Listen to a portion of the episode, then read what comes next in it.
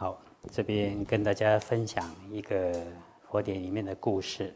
这故事出自《根本说一切有部毗奈耶破生事》，这是大正藏二十四册二零四页的中栏到二零五页的上栏。啊，这是律典的因缘哈，就是提婆达多因为破生，好，有五百比丘啊，就跟着他修学去了。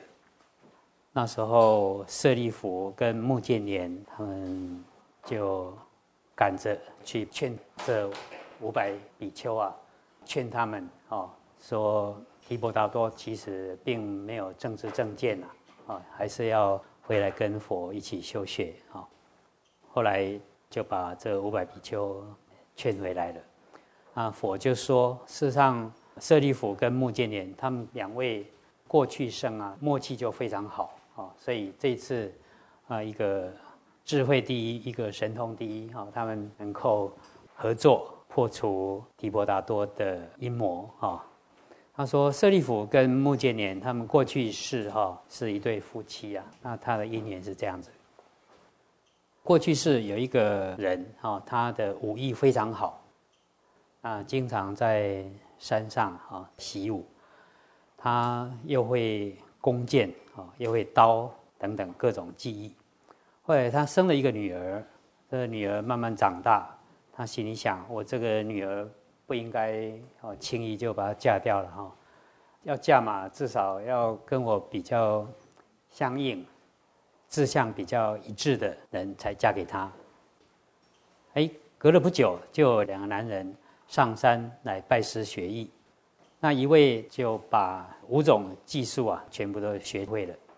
那另外一位呢，他只有学了其中一样啊，另外四项啊，他就都没有学成啊。当然呢，那女儿就嫁给这五种技艺都学成的人啊。那。只学了一种技艺，又没有娶到妻子的，他就愤愤的就离开了。后来呢，他就跟着盗贼为伴，啊，就开始练习更专精刀法。那在路旁等着，哈，哪一天呢，他的师兄啊，哈，路过的时候就要把他杀害。过了不久，这个学成了五种技艺的这个男人，哈，他就带着妻子啊，乘着车。啊，要到远地去。那在一个地方，哎，看到很多商人啊，聚集在那边，啊，一直不再往前走。他说：“哎，你们为什么停在这个地方，不再往前走？”啊，他说：“这前面啊，有盗贼挡路了。”啊，那他说：“啊，盗贼有什么好怕的呢？啊，如果你们不走，那我先走了。”啊，结果他驾着车啊，载着妻子。就往前走，其他人呢就跟在后面啊。那时候呃，盗贼啊，他们在树上啊侦查，一看到有人来了，他就跟盗贼的头子讲：“哦，现在有车子来了。”那其中有一个盗贼啊，就啊事先去劝他，他说：“你要迂回而走了，你不要来了。我们这里有一个武艺高强的人哈。”那那个人说。你武艺高强，我也不错啊！哦，这这个贼主啊，他就派了五个人啊来跟他啊共战。结果呢，没三两下，这五个盗贼一下就被摆平了啊，就死掉了。后来这个贼主又派了三七人啊，可能二十几位了，嗯，又来，哎，一下子又通通被他杀光了啊。后来他就所有的盗贼全部都出动了，哎。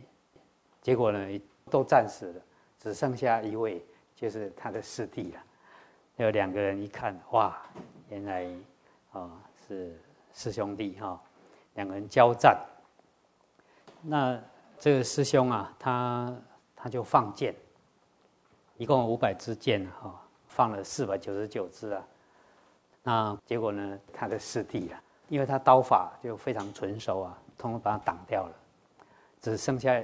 最后一根箭啊，他太太就说：“哎，老公啊，你留这根箭干什么？赶快射，赶快射啊！”